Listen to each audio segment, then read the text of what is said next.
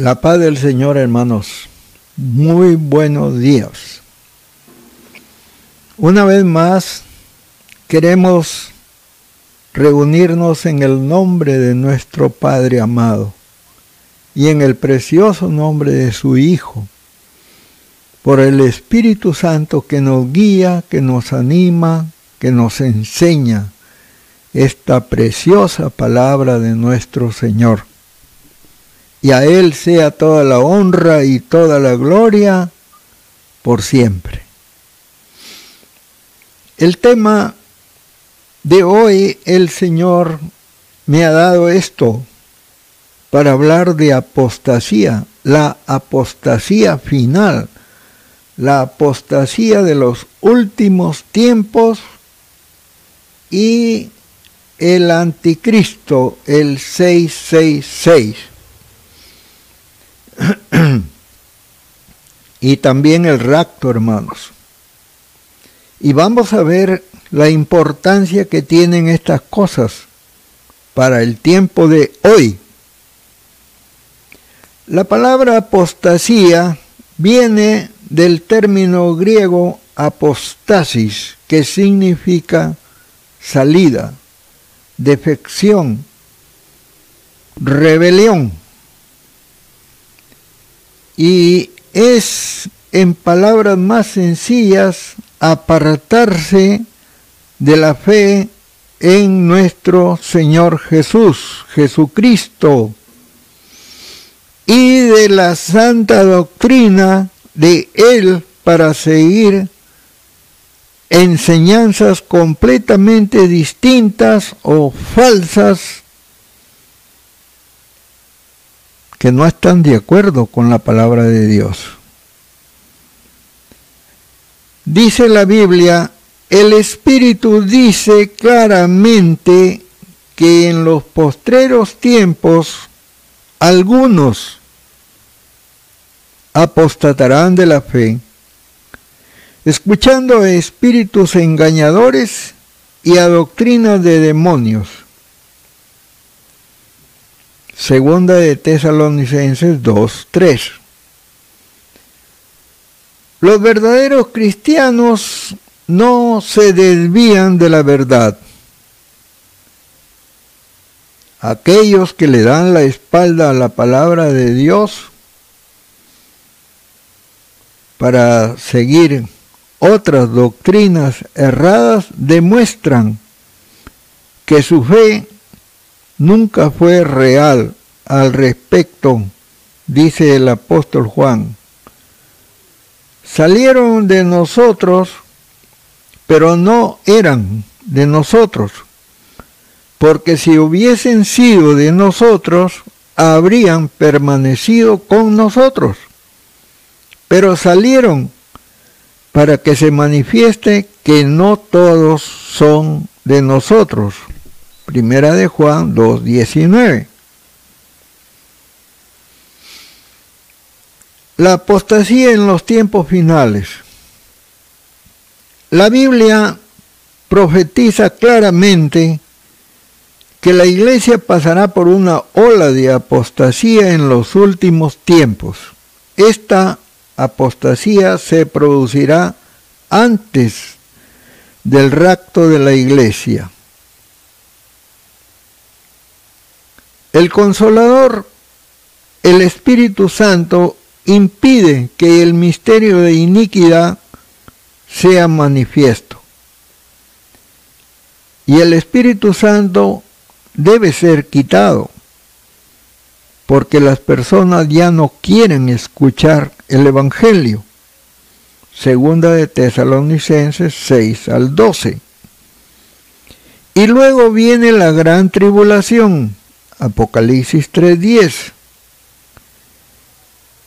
Y la apostasía llegará hasta el anticristo, el hombre de pecado, el inico, sea revelado y se sienta en el templo de Jerusalén como Dios. Pero primero tenía que venir la apostasía. Ustedes saben que no hay templo todavía. Así que tiene que ser hasta que el templo de Jerusalén sea construido. Hay indicios, pero todavía no, no hay un acuerdo. Nadie os engañe en ninguna manera, porque no vendrá sin que antes venga la apostasía y se manifieste el hombre de pecado, el hijo de perdición. Segunda de Tesalonicenses 2, del 3 al 4. Nuestro Señor Jesús también profetizó que muchos se apartarán de la fe y se volverán a sus propias fábulas. Segunda de Timoteo 4, 3, 4. Sabemos que el cristianismo, nuestro cristianismo, nuestra iglesia, ha tenido tendencias apóstatas a lo largo de su historia. Pero Pablo habla de un cambio particularmente significativo de la sana doctrina en los tiempos finales. Esta apostasía será el clímax de todas las tendencias apóstatas y en esta oportunidad será de alcance mundial. Mirad que nadie os engañe por medio de filosofías y huecas sutilezas según las tradiciones de los hombres, conforme a los rudimentos del mundo, y no según Cristo. Colosenses 2.8.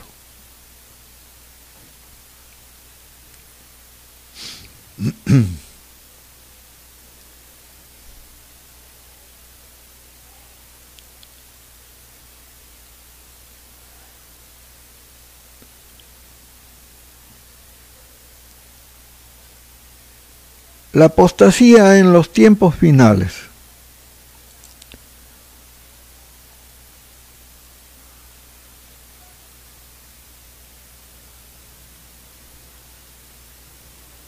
Hay una ola de apostasía en estos días.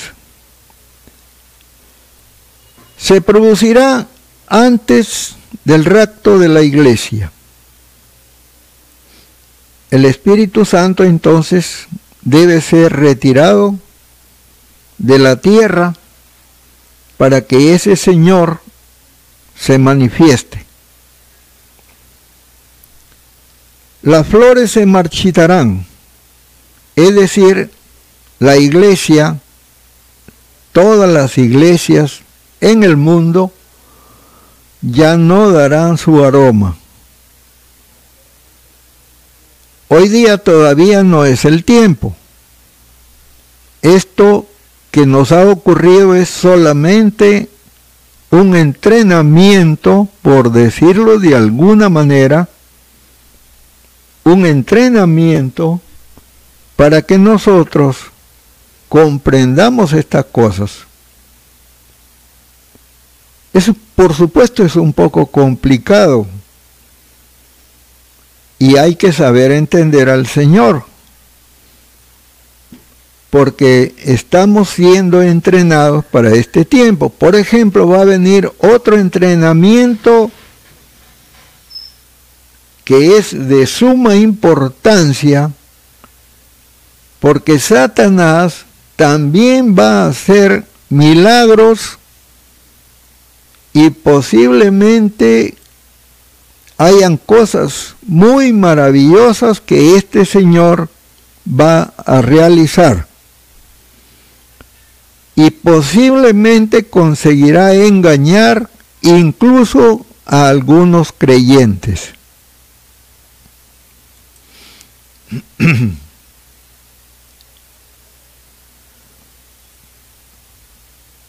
El Espíritu Santo, el consolador, impide que este misterio de iniquidad sea manifiesto.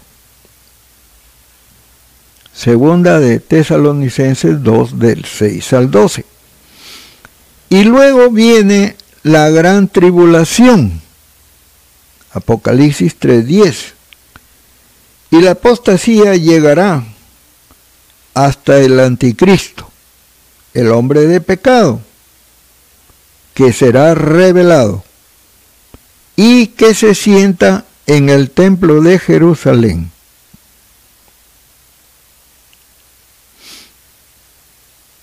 Nuevamente el Señor dice que nadie nos engañe en ninguna manera porque no vendrá sin que antes venga la apostasía y se manifieste el hombre de pecado, el hijo de perdición. Segunda de Tesalonicenses 2 del 3 al 4.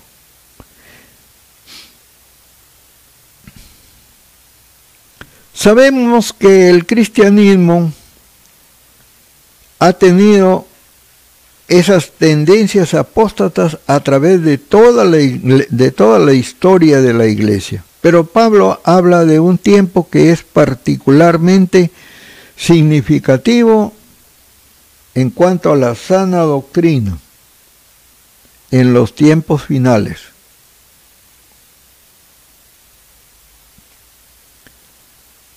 La palabra de Dios nos enseña que muchos se apartarán de la sana doctrina y estarán escuchando espíritus engañadores y a doctrina de demonios. Segunda de Tesalonicenses 2.3. Los verdaderos cristianos no se desvían de la verdad.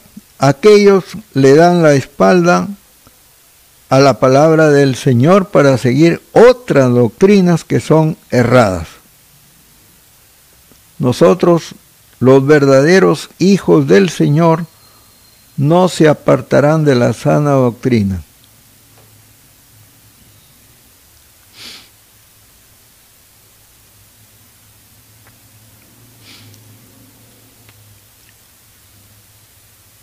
La Biblia profetiza claramente que la iglesia pasará por una ola de apostasía en los tiempos del fin. Y antes de que ocurra el rapto de la iglesia.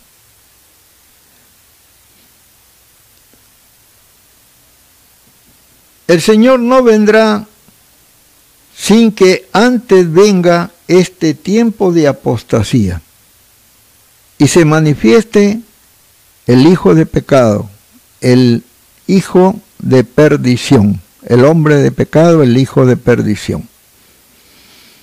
Segunda de Tesalonicenses 2, del 3 al 4.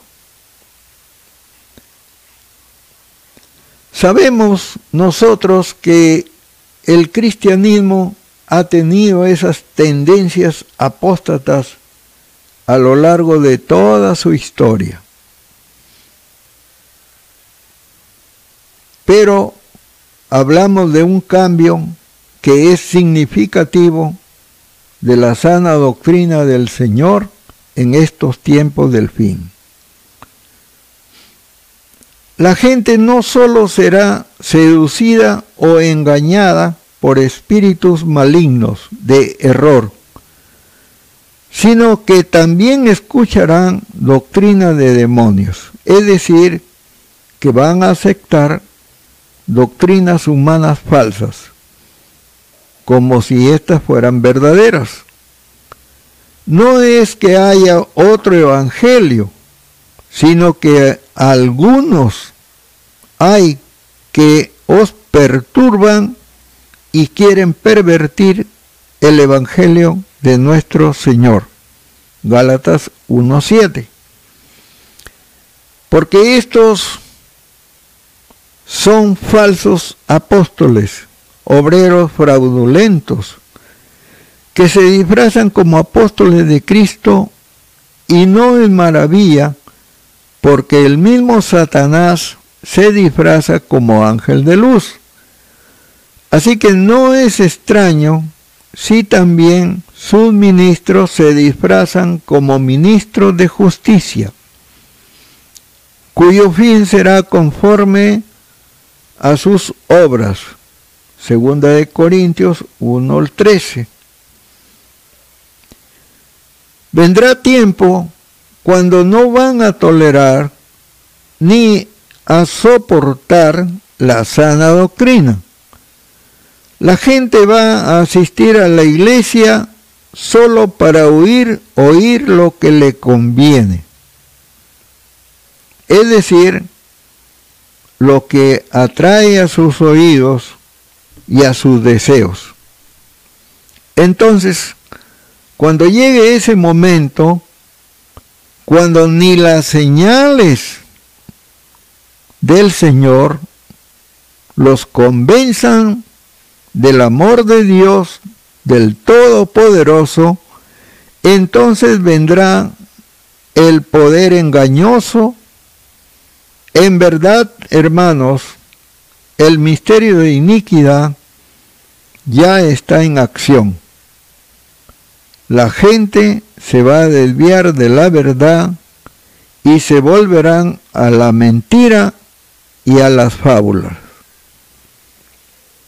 Muchos ya se han apartado de la sana doctrina y han endurecido sus corazones a la verdad y se van detrás de doctrinas que se oyen bien, pero no tienen nada de sana doctrina, porque son doctrinas de demonios que atraen a la naturaleza carnal humana, con enseñanzas que niegan el verdadero evangelio de Cristo. Pablo dice, porque vendrá tiempo cuando no sufrirán la sana doctrina, sino que teniendo comezón de oír, se amontonarán maestros conforme a sus propias concupiscencias y apartarán de la verdad el oído y se volverán a las fábulas. Segunda de Timoteo 4, 3, 4. Incluso algunos ministros y siervos, como algunos famosos cantantes y músicos, negarán a Jesucristo, es decir, van a negar la obra expiatoria de Cristo y al mismo Cristo. Y ellos incluso hablarán mal de la verdad. Así lo dice Pedro, el apóstol. Pero estos, hablando mal de cosas que no entienden, como animales irracionales, nacidos para presa y destrucción, perecerán en su propia perdición. Segunda de Pedro 2.12. Vivimos, hermanos, en tiempos peligrosos, porque la gente tendrá apariencia de piedad, pero en su interior no posee lo que profesa. Hermanos, ustedes saben que existe una historia de la humanidad no contada. Por ejemplo, en Estados Unidos, hace algunos años, en el siglo XVIII, en San Francisco en Chicago, en Seattle, en otros estados, han sufrido incendios misteriosos. El hierro se funde, el metal se funde, el cemento se funde, pero la madera no. La carne se quema, pero los vestidos no se queman. Y eso ha ocurrido en varios estados. Lo mismo ocurrió en Rusia, en Moscú. Según se sabe, un sol distinto al sol que nosotros conocemos se puso delante de este sol, del que vemos todos los días. Y entonces muchos soldados, habían 700 mil soldados que llevó Napoleón allá. Y ocurrió que la gente se quemó. Le salieron ampollas, el cabello se les cayó. También le ocurrió eso a los caballos. Si ustedes van a la Biblia, van a encontrar en Zacarías 14 que ahí dice exactamente lo que ocurrió en estos lugares, en Rusia y en Estados Unidos. Así que hay alguien que quiere ocultar los hechos que no se han contado nunca. Pero ahí en la Biblia lo vamos a encontrar. Y lo vamos a encontrar cuando el Señor destruyó a Sodoma y a Gomorra. Y también destruyó los muros de Jericó. ¿Cuántos saben lo que hay debajo de la ciudad de París? Se sabe que hay otra ciudad enterrada y que posiblemente fue consumida con fuego, aunque muchos argumentan que también fue con barro. Y es algo extraordinario. Y que los historiadores no se atreven a decir la verdad, que este fue posiblemente fuego que vino de arriba, del cielo. Y eso también ocurre cuando los ovnis bajan y alguien está cerca y los ve. Y pasa lo mismo que dice en la Biblia pero alguien se calla. ¿A quién quieren ocultar eso? ¿Por qué quieren ocultarlo? ¿Por qué no dicen la verdad? Ahora que se sabe que han habido niños escondidos en cuevas subterráneas en Estados Unidos y en otras naciones del mundo. Y acá en el norte aparecen 50 mil o 100 mil niños y nosotros tenemos que preguntarnos, ¿qué tiempos de barbarie son estos que estamos viviendo? ¿Qué fuego es este que puede quemar tres paredes juntas de cemento en línea recta, como si un cuchillo hubiera cortado esas paredes, pero no quema la madera, no quema los árboles, quema la carne, pero no quema los vestidos. ¿Por qué se oculta esto que con toda seguridad es fuego de Dios, que Dios está enviando este fuego del cielo para castigar a estas sociedades corrompidas. ¿Quién es el que está interesado en ocultar la verdad? Por favor, piensen en esto.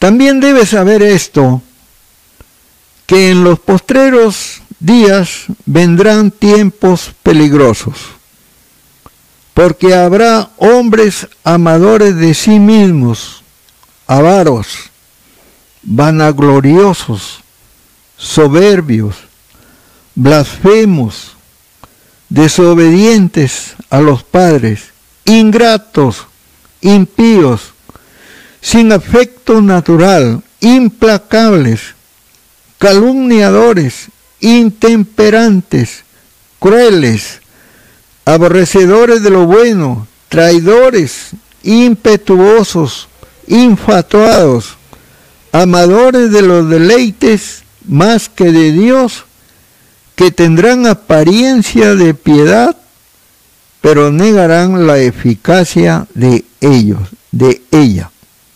A esto se evita. Segunda de Timoteo 3 del 1 al 5. Mateo 7, 15. Dice, cuidado de los falsos profetas que vienen a vosotros con vestidos de ovejas, pero por dentro son lobos rapaces. Y tenemos que cuidarnos, hermanos, de este espíritu de Jezabel, porque este espíritu, hermanos, ya lo entendí yo, hermanos. A todos los siervos del Señor, a través de la historia, los ha estado engañando. Porque ahora tenemos problemas para predicar sobre nuestra sexualidad, porque muchos se escandalizan de eso. Pero hay que entender que el espíritu de Jezabel quiere eso. Por eso destruye a los niños, a nuestros niños. Por eso las mujeres embarazadas se hacen extraer el feto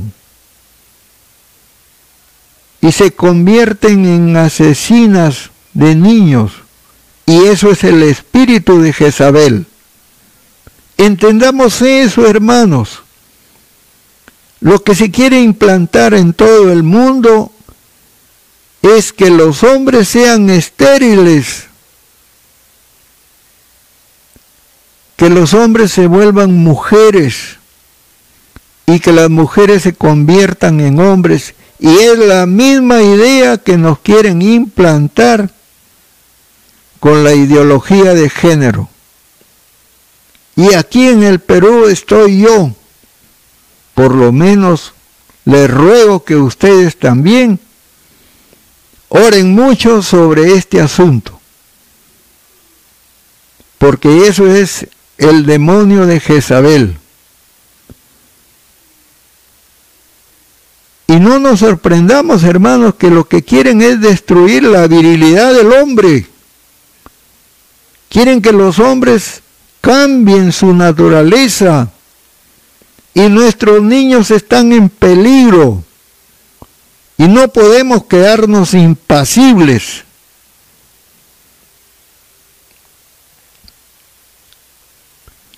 todos los que quieran vivir piadosamente en Cristo Jesús padecerán persecución, hermanos.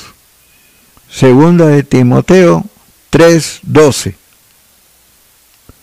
Los que aman la doctrina, la sana doctrina, también serán perseguidos por creyentes que se llaman liberales. ¿Qué es esto? que dentro de nuestra propia iglesia habrán personas que perseguirán a los que desean la sana doctrina de nuestro Señor.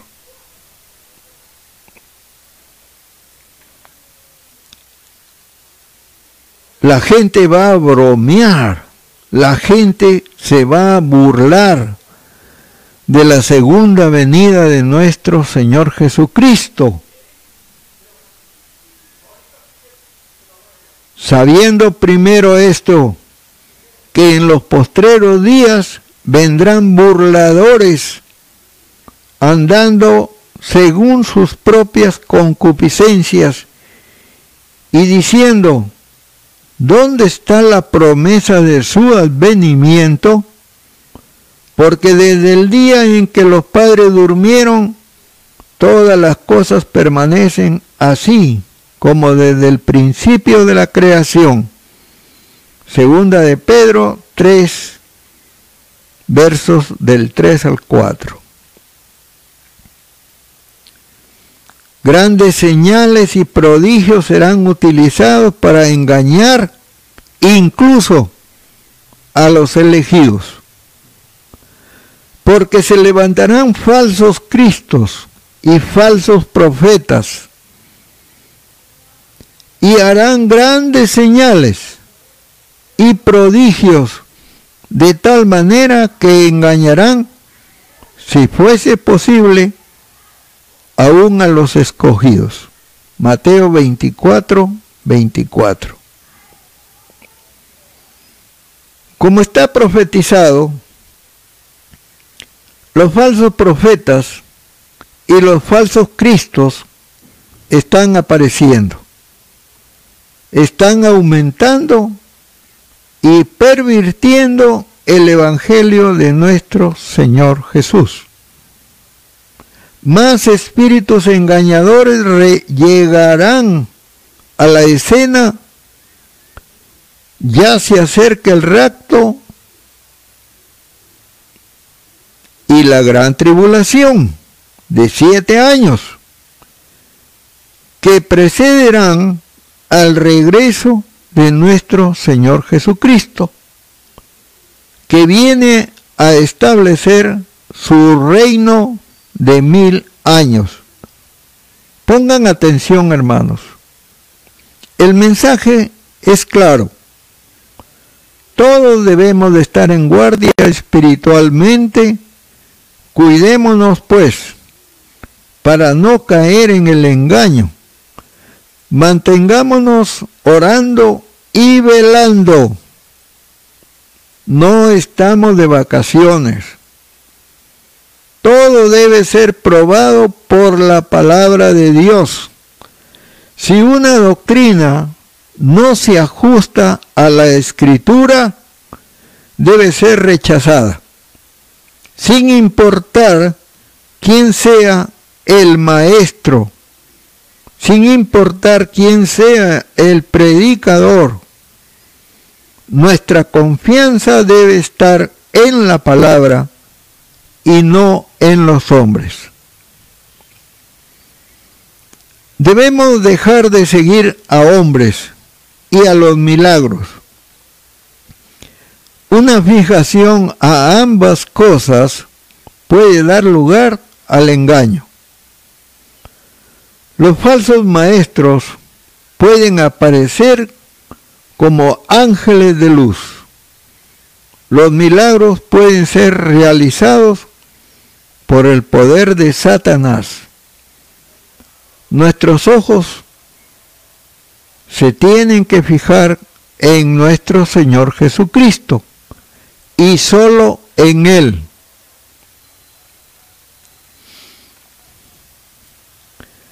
Tenemos que tener mucho cuidado con esto, hermanos. Ya le dije antes, va a venir una ola de milagros, que es del Señor. Pero también la Biblia dice que Satanás, el hijo de Satanás, hará muchos milagros y también el falso profeta. Y muchos serán engañados por esos milagros.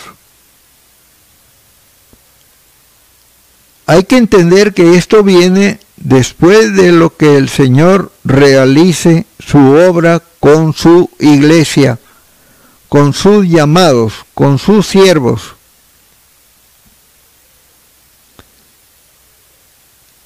Ustedes pueden darse cuenta de la intención y que está profetizado, hermanos. Así que ya tenemos el aviso. Que prediques la palabra, que instes a tiempo y fuera de tiempo. Redarguye, reprende, exhorta con toda paciencia y doctrina. Segunda de Timoteo 4, verso 2. Sigue predicando, sigue anunciando la verdad de Cristo que nadie te calle, así me ha dicho el Señor. Cumple con la obra de evangelista sin desviarte del camino. En realidad, hermanos, estamos viviendo en una gran apostasía que no tiene frenos.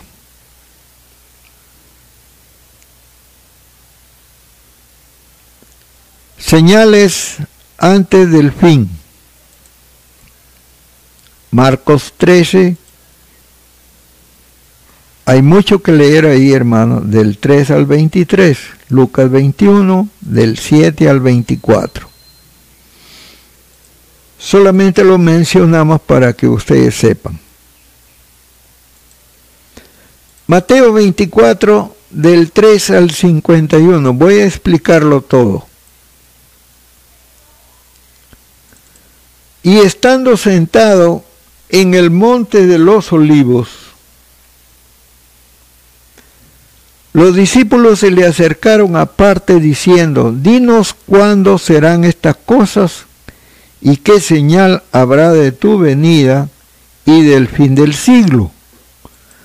Respondiendo Jesús les dijo, mirad que nadie os engañe, porque vendrán muchos en mi nombre, diciendo, yo soy el Cristo, y a muchos engañarán. Mateo 24, 5. Las personas abandonarán la fe verdadera y seguirán a falsos cristos. Una señal. Y oiréis de guerras. Y rumores de guerras, lo cual estamos ya viendo, escuchando, hay mucho sobre eso. Mirad que no os turbéis, nadie se siente incómodo, nadie se asuste, porque la Biblia lo dice, no os turbéis, porque es necesario que todo esto acontezca, pero aún no es el fin, porque se levantará nación contra nación y reino contra reino. Y ustedes son testigos de que esto es lo que está ocurriendo. Y habrá pestes, y está ocurriendo. Nos está pasando a todos. Y hambres, también están profetizando eso. Y terremotos en diferentes lugares. Y está ocurriendo. Y esto será principio de dolores.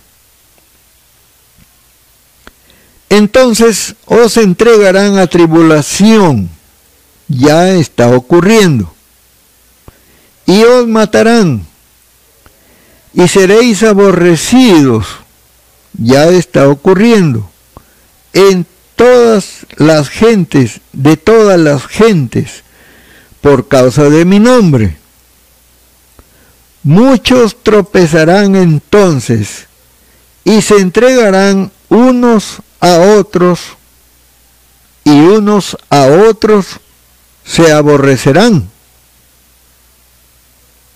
¿A cuántos el diablo ha puesto en contra de otros hasta en las propias familias? y muchos falsos profetas se levantarán y engañarán a muchos. Y por haberse multiplicado la maldad, el amor de muchos se enfriará. Y eso es lo que ocurre. Está ocurriendo ahora.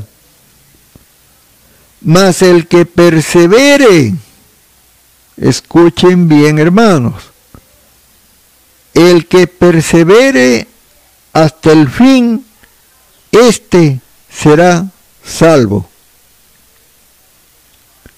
Y será predicado este Evangelio del reino en todo el mundo para testimonio a todas las naciones y entonces vendrá el fin.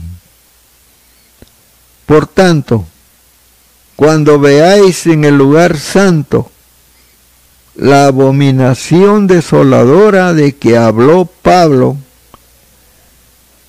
el profeta Daniel, el que le entienda, entonces los que estén en Judea huyan a los montes. El que esté en la azotea no descienda para tomar algo de su casa. Y el que esté en el campo no vuelva atrás para tomar su capa. Ya, estos son avisos para que tengamos en cuenta, hermanos, que estamos viviendo en los tiempos del fin. Mas hay de las que estén encintas y de las que críen en aquellos días. Orad pues que vuestra huida no sea en invierno ni en día de reposo. Y esto ya está ocurriendo ahora. Muchos están preguntando, ¿ya es tiempo de salir de la ciudad al campo? Eso están diciendo, hermanos. Porque habrá entonces gran tribulación, cual no la ha habido desde el principio del mundo hasta ahora, ni la habrá. Y si aquellos días no fuesen acortados, nadie sería salvo. Mas por causa de los escogidos, aquellos días serán acortados. Ahora, tengamos en cuenta, hermanitos, que apenas una milésima de grado, de grado me refiero teniendo en cuenta la circunferencia de nuestro planeta, apenas unas milésimas y ya los días se acortan, hermanos. Y un terremoto de esos que ocurren aquí en Chile mueve el eje de la tierra. Así que no hay nada difícil para Dios. Entonces, si alguno dijere, mirad, aquí está el Cristo, o mirad, está, allí está, no lo creáis, porque se levantarán falsos cristos y falsos profetas, y harán grandes señales y prodigios, de tal manera que engañarán, si fuere posible, aún a los escogidos. Mateo 24, 24. Así que esta gente va a ser muy abundante, hermanos. ¿Y por qué dice el Señor, no vayan, no escuchen, no, no escuchen a esta gente? Es porque ellos van a hacer milagros, hermanos. Y, y a muchos nos gusta eso. Pero mejor es tener al dueño de los milagros, al Señor Jesús. Y si tienes al Señor Jesús, también podemos hacer milagros. Pero sabemos que hay una sequedad en cuanto a eso. Y por eso decimos, hay que volver a los hechos de los apóstoles. Y es necesario volver a eso. Pero el Señor nos tiene ahora confinados a esta cuarentena para que aprendamos a discernir cómo es vivir junto a Él, vivir con Él, y cómo es vivir lejos de Él, para que tomemos esa diferencia y nos demos cuenta de cuánto se pierde estando lejos del Señor y no andar con Él. Esa es la enseñanza que tenemos ahora. Como está profetizado, los falsos profetas y los falsos cristos están aumentando, están apareciendo y están pervirtiendo el Evangelio de nuestro Señor. Más espíritus engañadores llegarán a la escena, ya que se acerca el rapto de la iglesia y la tribulación de siete años que precederá al regreso de nuestro Señor Jesucristo para establecer su reino de mil años. Ya os lo he dicho antes, así que si os dijeren, mirad, está en el desierto, no salgáis. O mirad, está en los aposentos, no lo creáis. Porque como el relámpago que sale del oriente y se muestra hasta el occidente, así será también la venida del Hijo del Hombre. Así que viene para que todos lo vean. Y no es que está por aquí o está por allá, no es así. Es clara la palabra. ¿Y qué más dice? Porque donde quiera que estuviera el cuerpo muerto, allí se juntarán las águilas. Cuando yo era niño veía esto, hermanos. Estaba una cabra parida y ahí se reunían las águilas, los buitres, los zorros,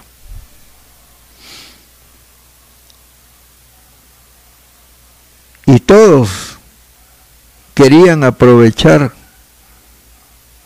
los recién nacidos y a la madre que paría. Y así será también en este caso del ecumenismo. La venida del Hijo del Hombre en Marcos 3:24 al 37 Lucas 21, 25 al 36, Lucas 17 del 25 al 36 y Lucas 12 del 41 al 48. Es bastante que leer, hermanos, pero lo menciono para que ustedes lo tengan en cuenta. E inmediatamente después de la tribulación de aquellos días, el sol se oscurecerá y la luna no dará su resplandor y las estrellas caerán del cielo y las potencias del cielo serán conmovidas.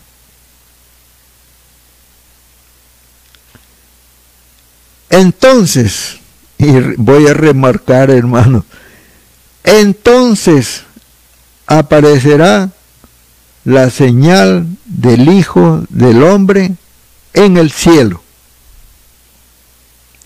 ¿Cuál fue la señal del Hijo del Hombre cuando los magos vinieron del oriente a hacerle regalos, ofrendas al Hijo de Dios? A ver, recuerden pues hermanos, porque muchos están diciendo que aparecerá una cruz en el cielo.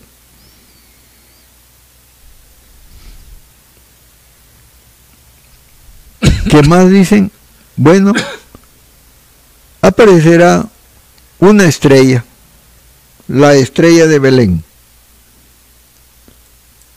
Creo que será un lucero, pues. Y entonces lamentarán todas las tribus de la tierra. Lo más seguro, hermanos, que es que ese día es distinto a todos los días que nosotros estamos viendo. Porque creo que, como dice la palabra, el sol se apagará. Porque ya no lo necesitamos. A la luna tampoco. Porque la luz del Señor será suficiente. Y entonces lamentarán todas las tribus de la tierra y verán al Hijo del Hombre viniendo sobre las nubes del cielo. No se olviden que este es el día del Señor. Con poder y gran gloria la parucía, hermanos, y enviará a sus ángeles con gran voz de trompeta y juntarán a sus escogidos de los cuatro vientos, desde un extremo del cielo hasta el otro. De la higuera aprended la parábola cuando ya su rama está tierna y brotan las hojas, sabéis que el verano está cerca.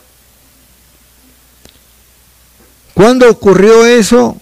Se lo recuerdo, hermanos, el 14 de mayo de 1948.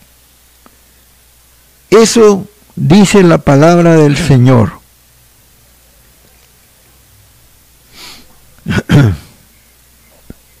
Mateo 24, 32. Dice que miremos a Israel, que es la higuera y sus hojas, sus ramas brotan y ya están. Los está juntando el Señor de todas partes del mundo a su pueblo elegido, a Israel. Así también nosotros cuando veáis estas cosas, conoced que está cerca a las puertas. De cierto digo, que no pasará esta generación hasta que todo esto acontezca. El cielo y la tierra pasarán, pero mis palabras no pasarán.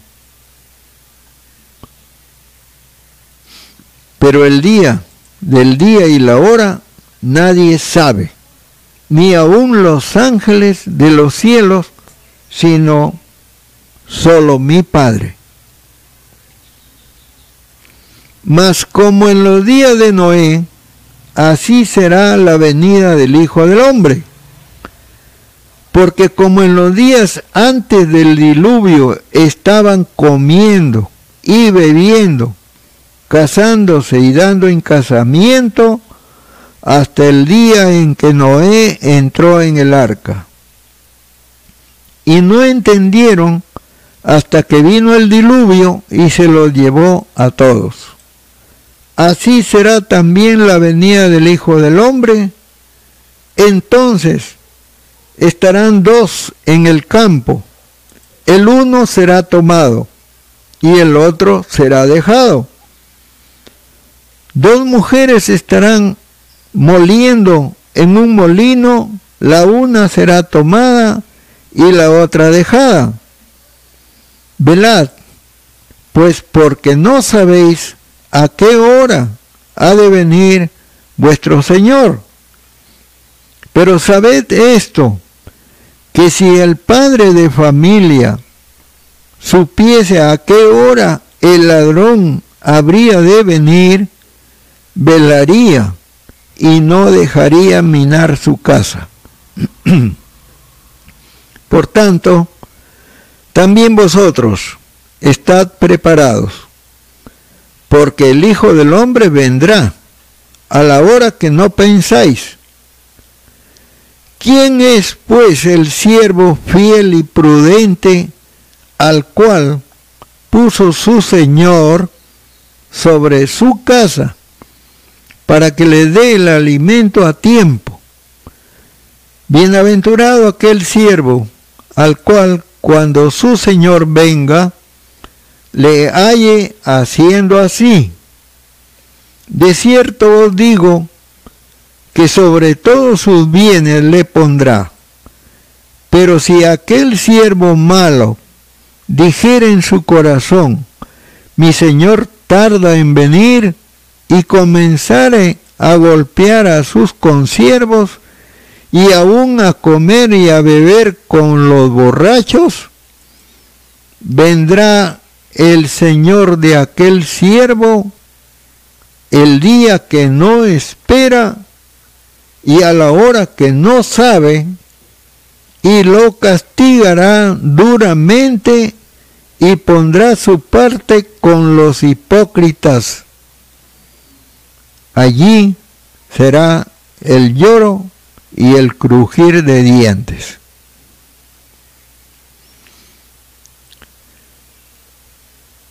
Segunda de Tesalonicenses 2 del 1 al 13. Pero con respecto a la venida de nuestro Señor Jesucristo y a nuestra reunión con Él, os rogamos, hermanos, que no os dejéis mover fácilmente de vuestro modo de pensar, ni os conturbéis, ni por espíritu, ni por palabra, ni por carta como si fuera nuestra, en el sentido de que el día del Señor está cerca.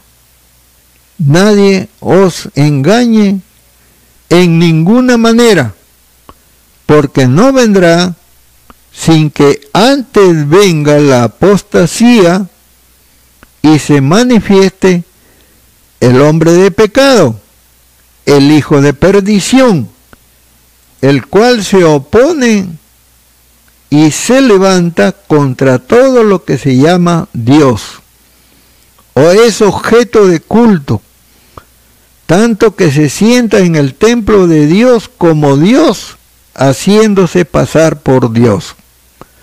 ¿No os acordáis que cuando yo estaba todavía con vosotros, os decía esto?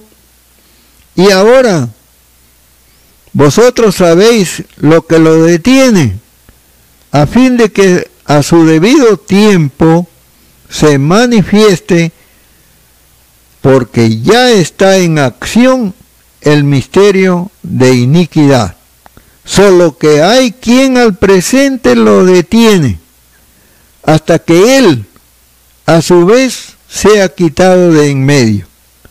Y entonces se manifestará aquel inicuo a quien el Señor matará con el espíritu de su boca y destruirá con el resplandor de su venida. Inicuo cuyo advenimiento es por obra de Satanás con gran poder y señales y prodigios mentirosos, con todo engaño de iniquidad para los que se pierden por cuanto no recibieron el amor de la verdad para ser salvos. Por esto Dios les envía un poder engañoso para que crean la mentira a fin de que sean condenados todos los que no creyeron a la verdad, sino que se complacieron en la injusticia. Ahí lo tienen, hermanos, que Satanás va a hacer esto remedando, imitando lo que el Señor va a hacer dentro de poco tiempo. Así que va a haber, por ahí andan diciendo muchos, lo que es un tsunami de milagros. Pero imagínense que si no le hacemos caso a estas señales que vienen con el Evangelio de nuestro Señor, que vienen con la unción de nuestro Señor dentro de poco, Satanás va a imitar cuando envíe a ese inicuo, a ese perverso, a su hijo, a gobernar esta tierra. ¿Por qué? Porque ya nadie tiene interés en el Evangelio, pues. Y queremos seguir viviendo como si estuviéramos en la cuarentena. Cosa que no es así, pues. Y tenemos que darnos cuenta, hermanos, amados hermanos, por favor, entendamos que esto que estamos pasando es una prueba para que estemos apercibidos. Por eso no se desesperen.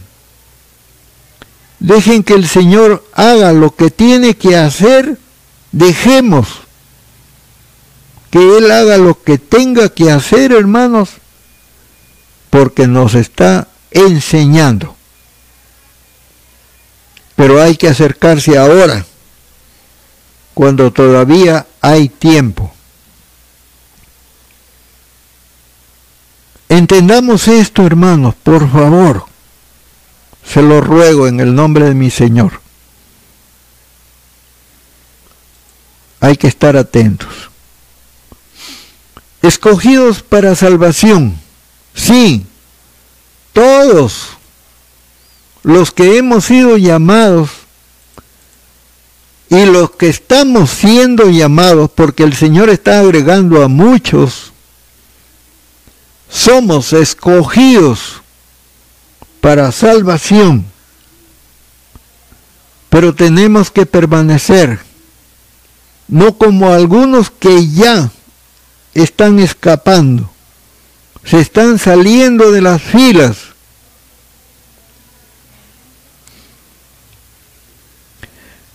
Pero nosotros debemos dar siempre gracias a Dios respecto a vosotros, hermanos, amados por el Señor, de que Dios os haya escogido desde el principio, desde antes de que los planetas tuvieran su hélice alrededor del Sol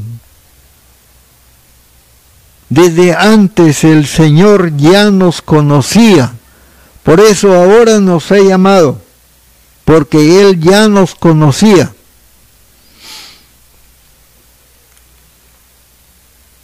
Ya sé que es bastante difícil entender estas cosas, hermanos.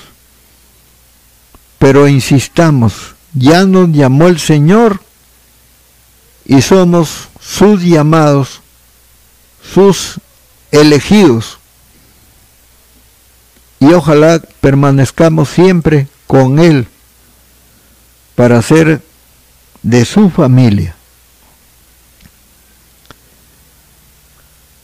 Para salvación nos eligió el Señor, no para condenación, no para la ira. No, la iglesia no es para la ira, no es para el tiempo de ira. Ya se los voy a decir, hermanos. Mediante santificación por el Espíritu Santo. Mediante santificación por el Espíritu de Dios. Y la fe en la verdad. La Biblia. La fe en la verdad, la palabra del Señor.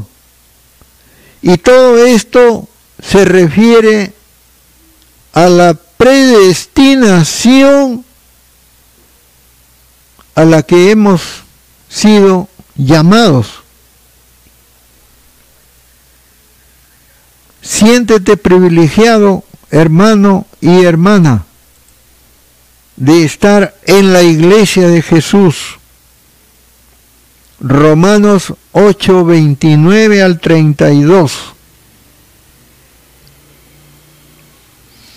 Vamos a ver las diferencias entre parucía,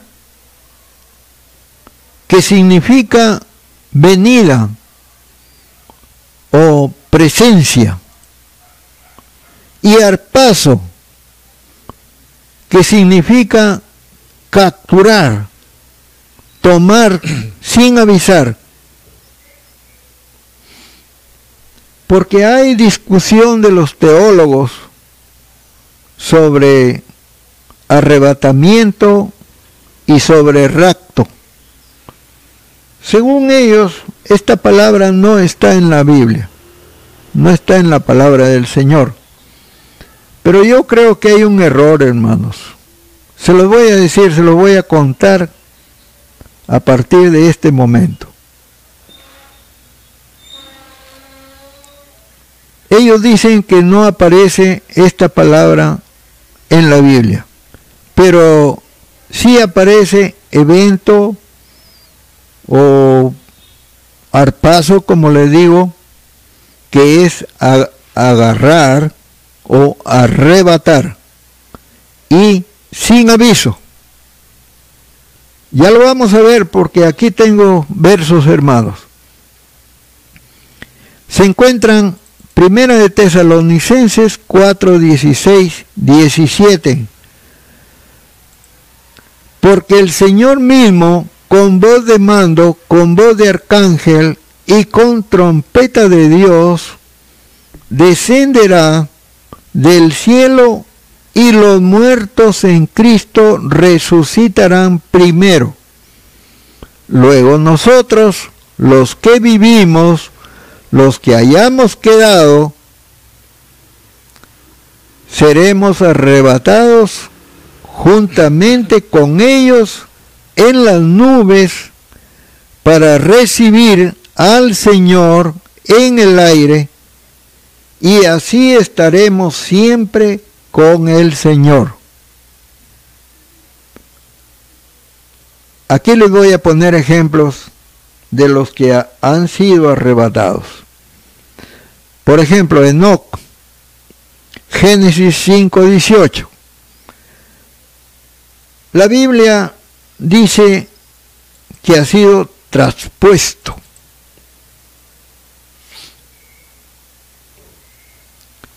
No dice arrebatado, pero sí dice traspuesto. Pablo en 2 de Corintios 12, 1, él mismo escribe, suponiendo que él habla de él mismo, porque es lo que se puede entender. No se puede entender de otra persona. Pero Pablo es humilde para decir, yo conozco a ese, a ese que ha sido traspuesto o llevado al cielo.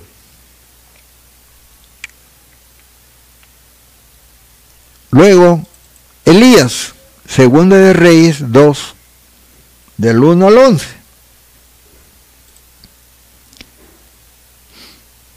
Hebreos 11, verso 5. Y la palabra indica que apareció un carro tirado por caballos de fuego y también el carro era de fuego. Pero si seguimos leyendo, dice que fue traspuesto no dice que se fue en un carro de fuego. Lo menciona, sí. Bueno, vamos a ver. Tenemos a Felipe en el en Hechos 8. 8 versos 39 y 40. no lo escribí antes en mi tema, pero se los menciono, hermanos, para que ustedes lo vean. Hechos 8, 39 y 40, si no me equivoco, hermano. está en pantalla. Amén. Bueno, el asunto es que la Biblia sí dice que Felipe fue arrebatado, que estaba en Samaria, bautizó al etíope y el Espíritu lo arrebató y se lo llevó a Azoto. En un instante, en un abrir y cerrar de ojos. No sé por qué, por qué hay tanta discusión por esta palabra. Si cuando uno va leyendo entonces se da cuenta que las cosas son así y que no hay aviso, porque aparecen las cosas y suceden en un abrir y cerrar de ojos. Y así es como va a ocurrir en este tiempo. Ahora, tenemos que darnos cuenta porque muchos discuten que la iglesia también tiene que pasar por las pruebas que pasan todos. Pero si vamos al capítulo 18 de Génesis, que no lo he puesto aquí, ojalá que Iván se haya dado cuenta, pero está en el 18 de Génesis y allí hay otra historia de que Abraham, nuestro padre en la fe, le pide al Señor si hay 50 justos,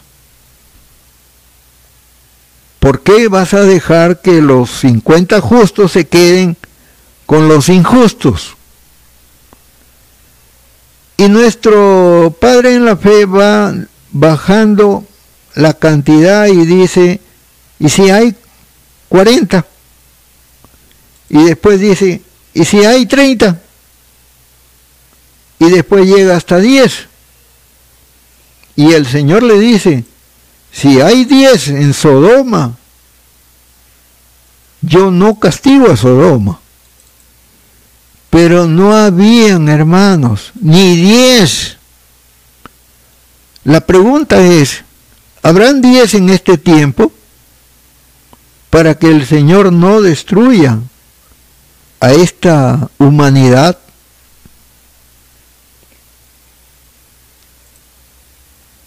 Es inquietante, ¿no?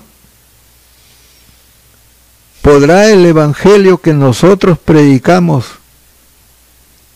hacer esta obra? ¿Tendremos nosotros suficiente capacidad para convencer aunque sea 10 en una ciudad? Es una pregunta por los 500 mil hermanos. Y tenemos que hacer lo que esté a nuestro alcance para que así ocurra. Porque si no hay 10, el Señor va a destruir a esta tierra van a quemar a esta gente, hermanos. La naturaleza repentina de este evento es descrita en Primera de Corintios 15 del 51 al 54. En un momento, en un abrir y cerrar de ojos, y no habrá ninguna advertencia de la venida de Cristo. No habrá, hermanos, así como un ladrón en la noche llega sin advertencia. Por tanto, Mateo 24, 44 nos dice que debemos estar preparados porque el Hijo del Hombre vendrá a la hora que no pensáis. En Mateo 25 del 1 al 13 hay dos grupos de personas, de novias.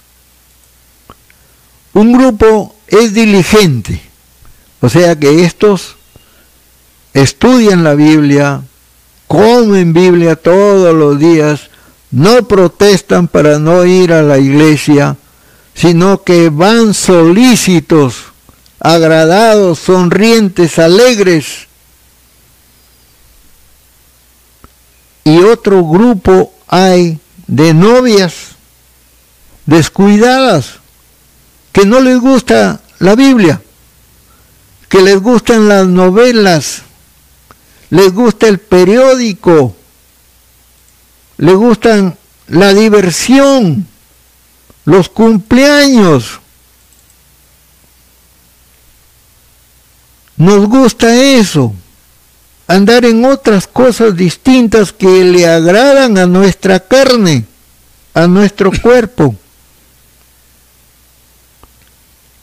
Y un grupo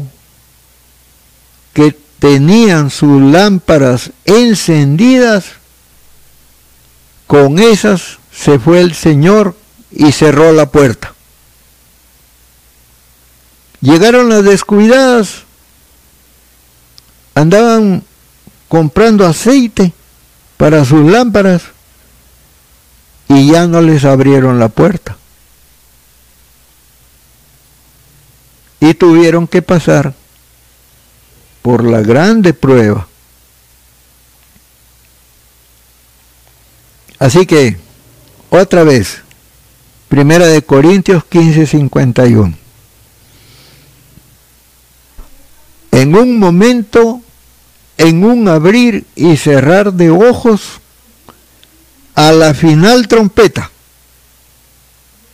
seremos transformados el primer día del mes séptimo se tocaban las trompetas. Estamos hablando de la fiesta de las trompetas judía. Por eso dice a la final trompeta. Porque seguramente se escucharán trompetas en ese día. No lo va a decir para engañarlos, porque es la palabra, es la verdad y Dios no miente. Verso 52.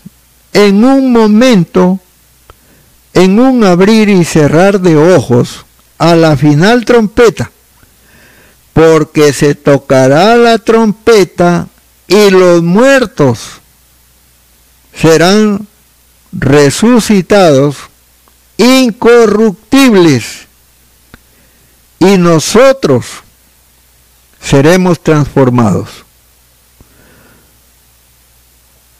¿Cuándo es el mes séptimo según el calendario judío? Hermanos, entre septiembre y octubre. Por eso que hay muchos que ya están diciendo que el rapto de la iglesia va a ocurrir dentro de pocos días, entre septiembre y octubre porque ese es el tiempo de la fecha de las de la fiesta de las trompetas.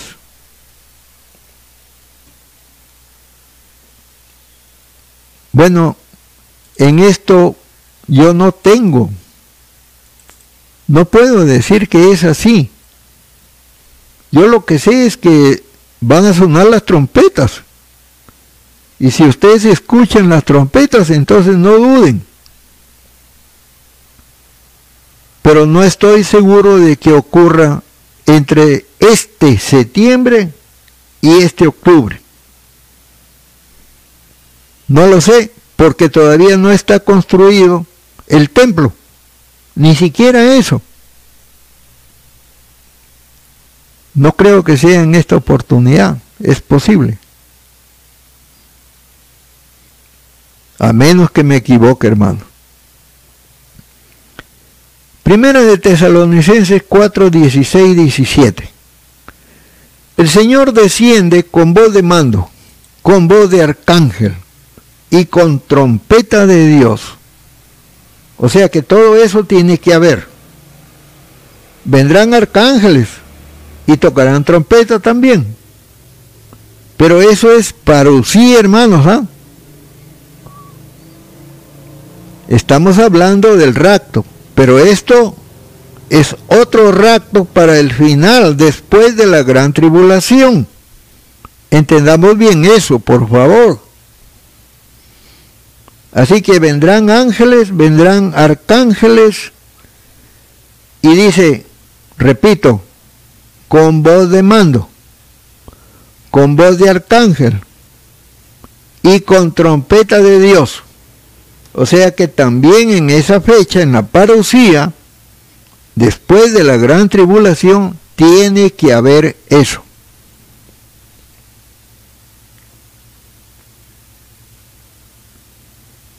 Y los muertos resucitan.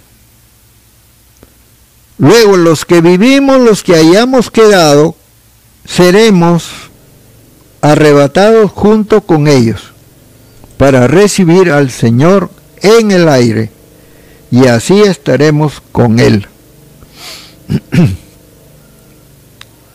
Quiero que entiendan bien, hermanitos, en este punto se trata de un arrebatamiento que es para todo el mundo. El arrebatamiento del que estoy hablando, que es para la iglesia, es para gente que está madura, gente que, personas que son íntimos con el Señor y que hay y que habrá una selección. Eso es lo que tenemos que entender.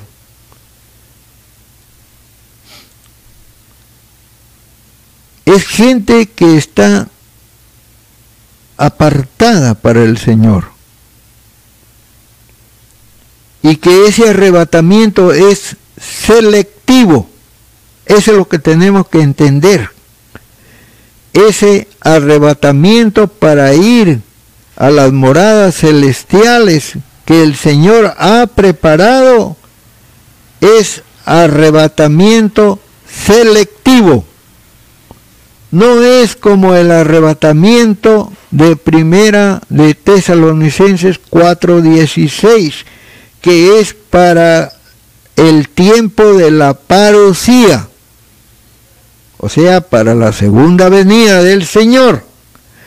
Por eso es que hablamos de un arrebatamiento secreto, que muchos no quieren entender. Discuten eso y entonces dicen, no, no puede haber selección, no puede ser selectivo. Y ponen en duda eso, pero como lo estoy explicando, hermanos, dice, una será tomada y la otra no, será dejada. Uno será tomado, un cónyuge, el otro no, se quedará el otro. O sea, hay una selección. Y se los estoy leyendo, hermanos. Así que apercíbanse. Primera Tesalonicenses 5 del 8 al 10. Pero nosotros que somos del día, seamos sobrios o sea, no andemos como que no entendemos, que estamos borrachos, que no sabemos lo que hablamos, etc. No. Habiéndonos vestido con la coraza de fe y de amor, porque hay que andar en amor, no haciéndonos daño, y con la esperanza de salvación, como yelmo. O sea que andemos de esa manera.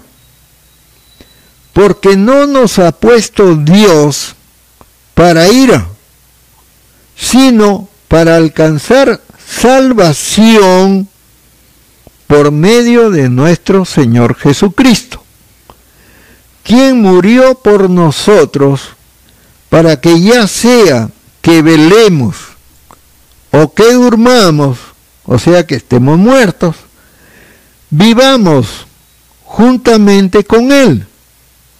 ¿Cuántos saben que los que están muertos están vivos con el Señor? Y eso es lo que muchos no entienden, no entendemos o no queremos entender que los muertos no están muertos. Están muertos sí en el cementerio, pero ese cuerpo ya no sirve. Mas su espíritu y su alma están con el Señor, como Moisés en el monte de la transfiguración.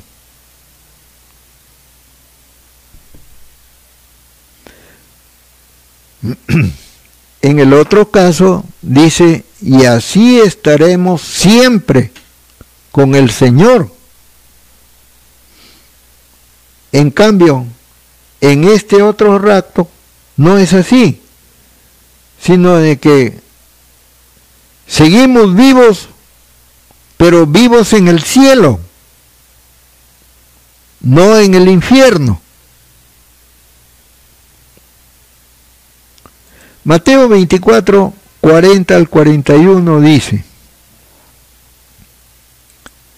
dos estarán en el campo uno será tomado, el otro será dejado. Ya, bien claro, es selectivo.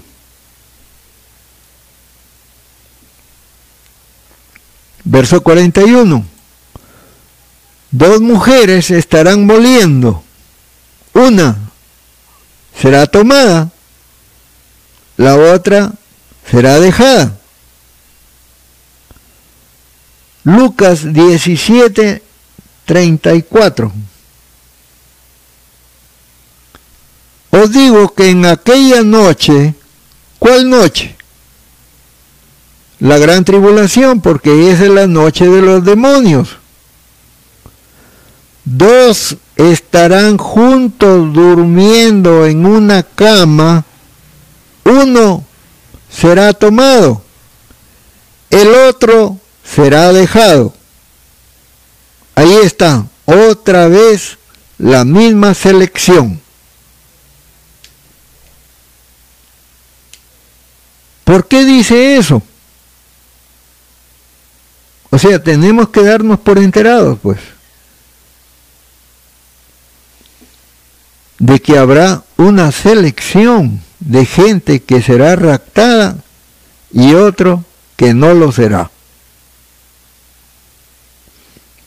Ahora ya les voy a decir de qué se trata. ¿Dónde está ese rapto?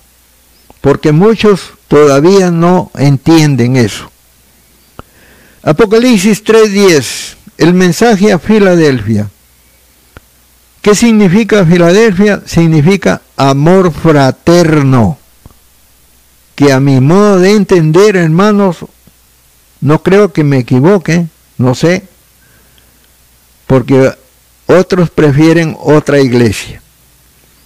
Dice, por cuanto a esta iglesia, amor entre hermanos, por cuanto has guardado la palabra de mi paciencia, yo también te guardaré de la hora de la prueba que ha de venir sobre el mundo entero para probar a los que moran eh, sobre la tierra.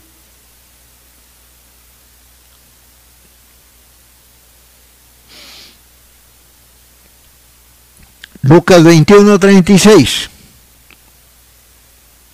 también habla al respecto. Primero dice, yo te guardaré de la hora de la prueba que ha de venir, o sea, se refiere a la gran tribulación, porque es para el mundo entero. Ya. Y en el otro caso dice, velad, pues en todo tiempo, orando que seáis tenidos por dignos de escapar de todas estas cosas que vendrán y de estar en pie delante del Hijo del Hombre. Y aquí vuelve a insistir el Señor. Oren para que sean tenidos en cuenta de ser dignos de escapar de todas estas cosas que vendrán y de estar en pie delante del Hijo del Hombre, delante de Jesús. Ven, y que muchos estén quedando, pues hermanos, eso es triste, es lamentable, que por caprichos actuemos de esa manera. Mateo 24, 43 y Lucas 12, 39. Pero sabed esto, que si el padre de familia supiera, supiese a qué hora el ladrón habría de venir, velaría y no dejaría minar su casa. Otra vez nos enseña el Señor.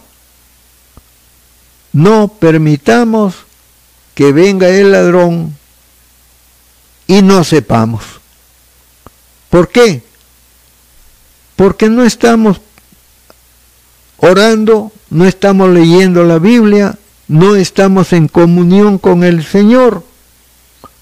Porque nosotros queremos andar en fiestas, comiendo helados, comiendo botifarras y cosas por el estilo, muy entretenidos en las cosas de este mundo.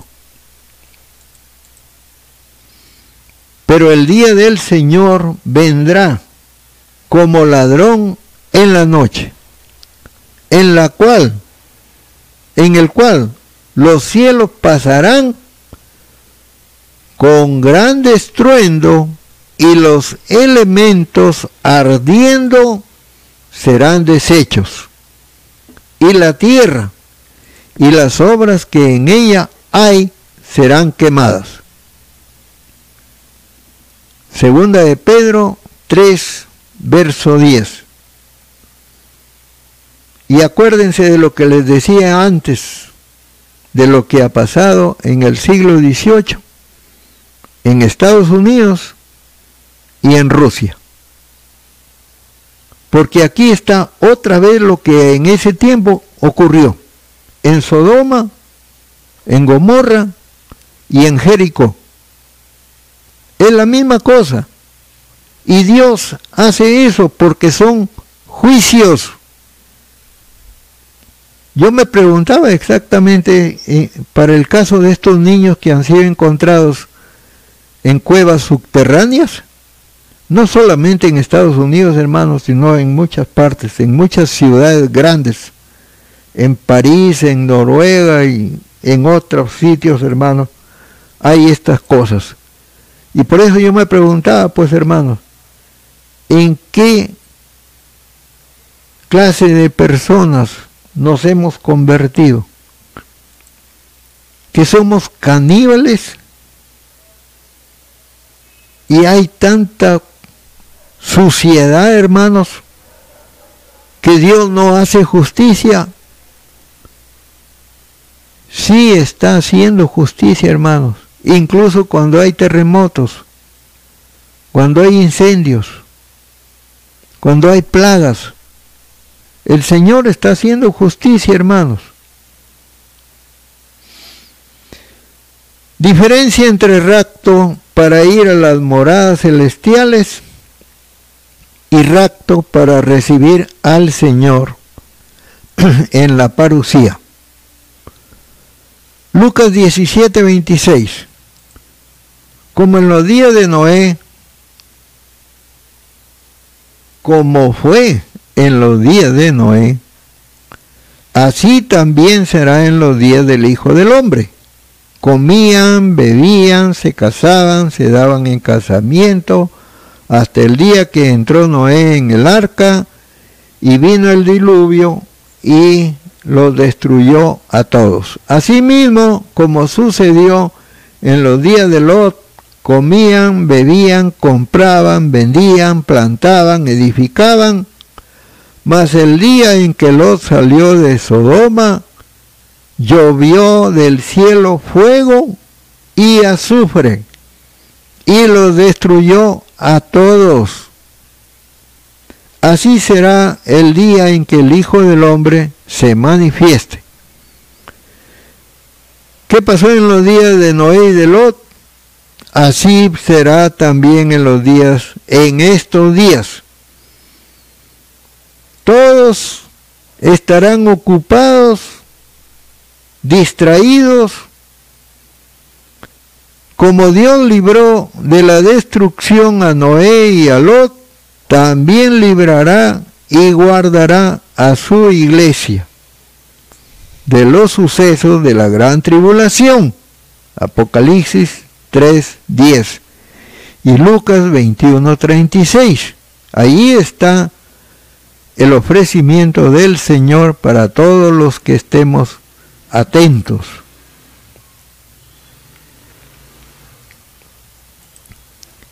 Diferencias. Para recibir al Señor en la parucía y diferencias para ir a las moradas. Observar bien, hermanos, porque hay un rapto selectivo. En aquel día, el que esté en la azotea y sus bienes en casa, no descienda a tomarlos. Y el que esté en el campo, asimismo no vuelva atrás.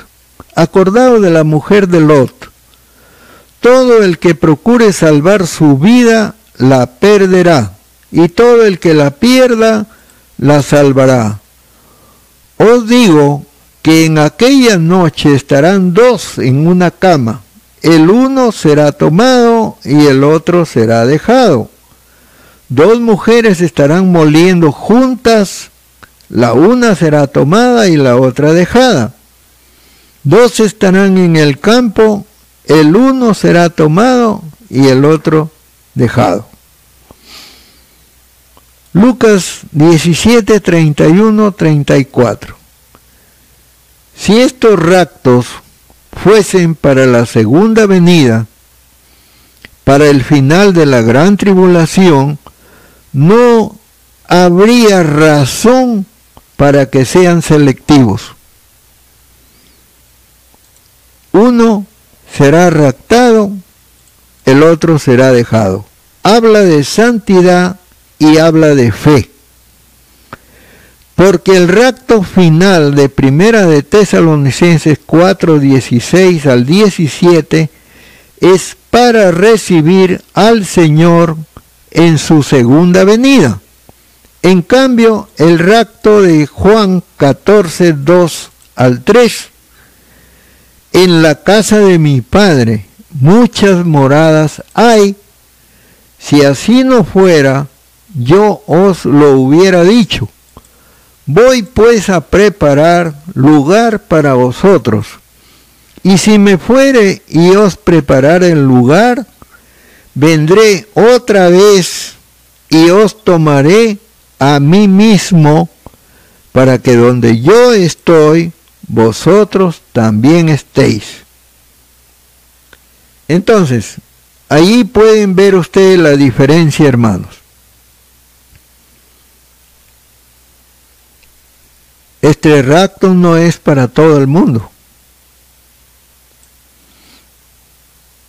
Creo que es para los frutos maduros, solo para los frutos maduros, en la fe, en la santidad este rapto es para ir a las moradas celestiales. Por eso es selectivo. Porque con claridad vemos que no es para todos. Porque dice, uno será tomado. Y no va a ser para cuatro matrimonios y para cuatro grupos de personas. No, es para todo el mundo. Pero tiene que haber una selección. Por eso dice, uno será tomado.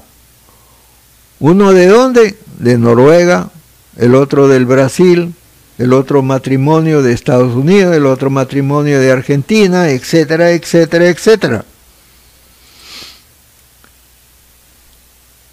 Así que aquí tenemos eso. Es para los que estaban preparados, para los que estaban santificados, para los que estaban en comunión, para los que eran amigos del Señor. Eran frutos maduros que andaban en comunión. En primera de Tesalonicenses 4, 16, 17, allí nos indica la palabra que es para todos los que son salvados. Porque a los que andan mal y no quieren las cosas del Señor, no quieren el Evangelio, ¿cómo los va a raptar el Señor para, bueno, Habrá alguno, supongo, que conversará con el Señor y que no ha estado en una iglesia. Es posible. Como el ladrón que está junto al Señor en la cruz, en el monte, en el Gólgota. Los que están vivos y los que resucitan de todos los siglos en la segunda venida del Señor. Para ellos es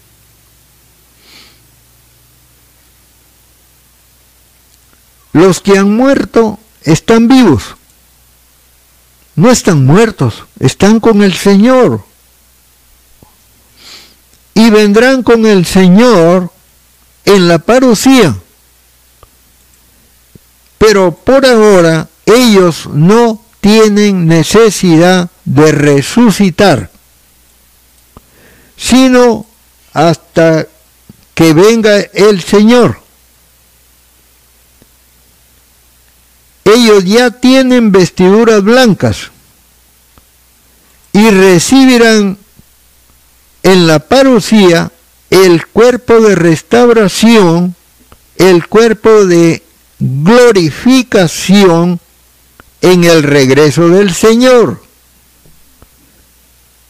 junto con todos los santos de todos los tiempos, y los que hayan quedado vivos de la gran tribulación no se adelantarán a los que han muerto y van a resucitar y juntos recibirán sus cuerpos transformados en un abrir y cerrar de ojos.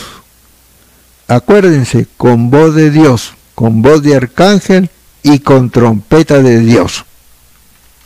Primera de Corintios 15, 51, 54. Otra vez vamos con Juan 14, 2, 3, porque lo vamos a comparar con Apocalipsis 14, 14 al 16. Y vamos a ver que allí también se ve que es un mismo acontecimiento no nos podemos llevar a engaño porque ahí dice exactamente igual. Y el que estaba sentado sobre la nube echó su hoz sobre la tierra y la tierra fue cegada. Ahí está el reacto, hermanos. Porque hubo una ciega. O sea, el trigo. No se trata de uvas. No nos confundamos porque las uvas quedan para el lagar de la ira. Y lo vamos a ver aquí mismo, ya se los voy a mostrar. Acá tenemos 14.2.3 Juan y Apocalipsis 14, 16. 14, 14 al 16 y se ve que son un mismo acontecimiento, o sea que se llama la ciega del trigo.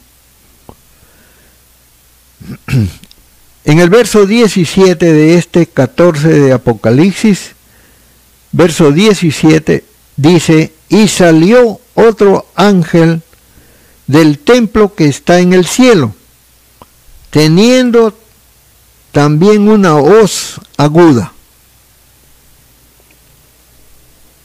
Vamos a verlo aquí.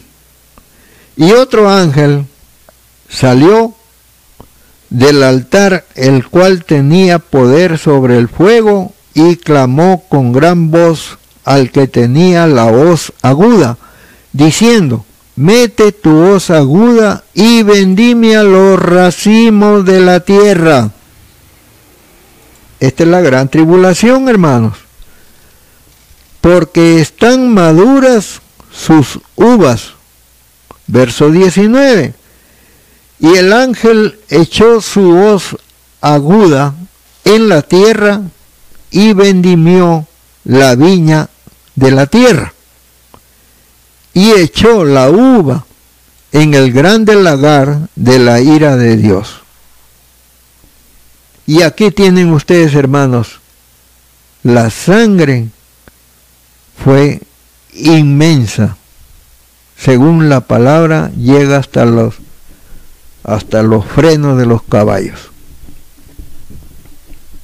Es enorme la destrucción que hace el anticristo. Posiblemente sea la segunda parte de los siete años, o sea, tres años y medio. ¿Cuándo será el rapto secreto? Isaías 18, 3 al 6 dice de esta manera. Vosotros todos los moradores del mundo, miren lo que dice, todos los moradores del mundo y habitantes de la tierra, cuando se levante bandera en los montes, mirad, y cuando se toque trompeta, o sea, esto es cuando Jerusalén es rodeada de ejércitos, escuchad, porque Jehová me dijo así, me estaré quieto y los miraré desde mi morada como sol claro después de la lluvia, como nube de rocío en el calor de la siega. Vean eso exactamente, hermanos, en el calor de la siega, porque antes, porque antes de la siega, cuando el fruto sea perfecto, por eso les decía que era para el fruto maduro, y pasada la flor, ¿qué significa pasada la flor? Que ya no hay iglesia que dé su aroma, que ya no sube incienso, ya no hay oraciones, el anticristo cerró la iglesia. Se maduren los frutos. ¿Quiénes están maduros? Entonces podará con podaderas las ramitas. Por eso dice que hay una selección, por eso dice las ramitas, no dice toda la planta. Y cortará y quitará las ramas y serán dejados todos para las aves de los montes otra vez. ¿Cuáles aves de los montes, hermanos? Los buitres, las águilas y los, las bestias salvajes zorros, leones, lobos. ¿Quiénes son? Los adivinos, los brujos, los hechiceros, y quieren que los cristianos también estén allí en esa flor que no tiene frutos la flor cadáver, la flor que huele a muerto. Y serán dejados todos para las aves de los montes y para las bestias de la tierra. Sobre ellos tendrán el verano. Ahí está la recolección de las frutas, de, los, de las uvas Sobre ellos tendrán el verano las aves e invernarán todas las bestias de la tierra. Nota. 1. Guerra. 2. Antes del tiempo de la siega. 3. Ya pasó el tiempo de la flor, ya no hay iglesias. Segunda de Tesalonicenses 2, del 7 al 9. El que detiene el misterio de iniquidad es quitado, el Espíritu Santo, porque ya no hay iglesia, pues. El anticristo ya recogió las Biblias. Muchos querrán oír la palabra, pero ya no hay palabra, pues hermanos. Eso es lo que va a ocurrir. Por eso es que se ruega tanto, se pide tanto, asistan a la iglesia, vengan a la iglesia, oren hermanos, busquen al Señor, busquémoslo a Dios todo el tiempo. Por eso el Señor nos ha puesto en esta cuarentena para probarnos si somos fieles a Él o no somos fieles.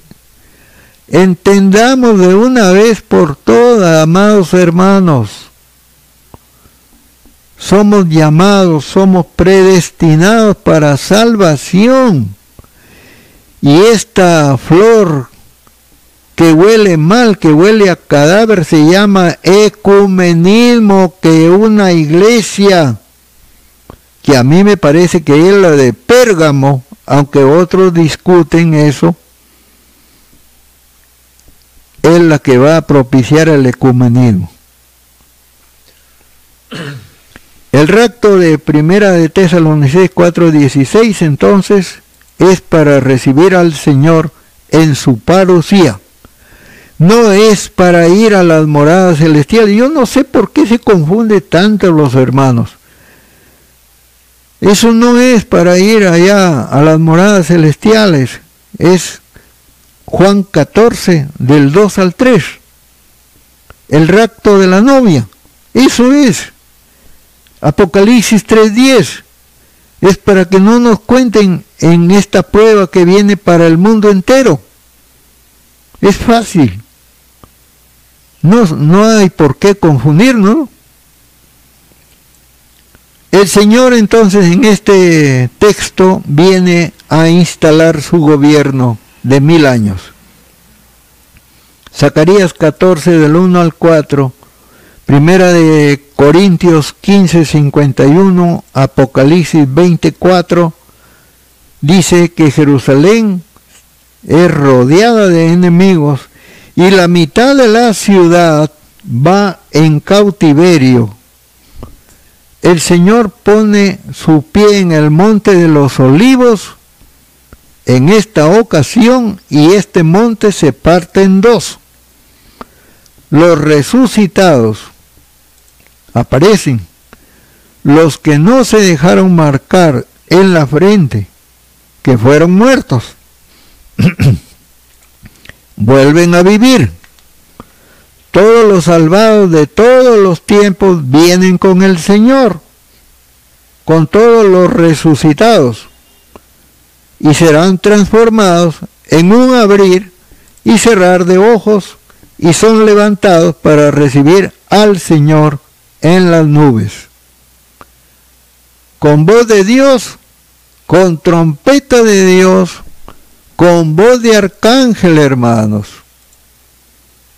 Que Dios los bendiga y vean que siempre el Señor nos tiene en su corazón y está nuestro nombre en él, porque le amamos.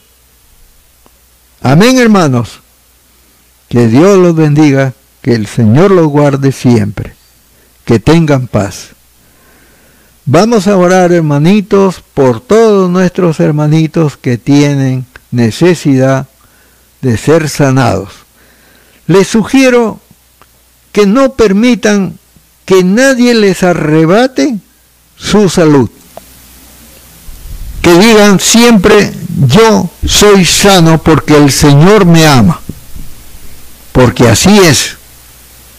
Dios nos ama aunque nos prueba, pero esto pasará, hermanos. Que tengan paz, hermanos.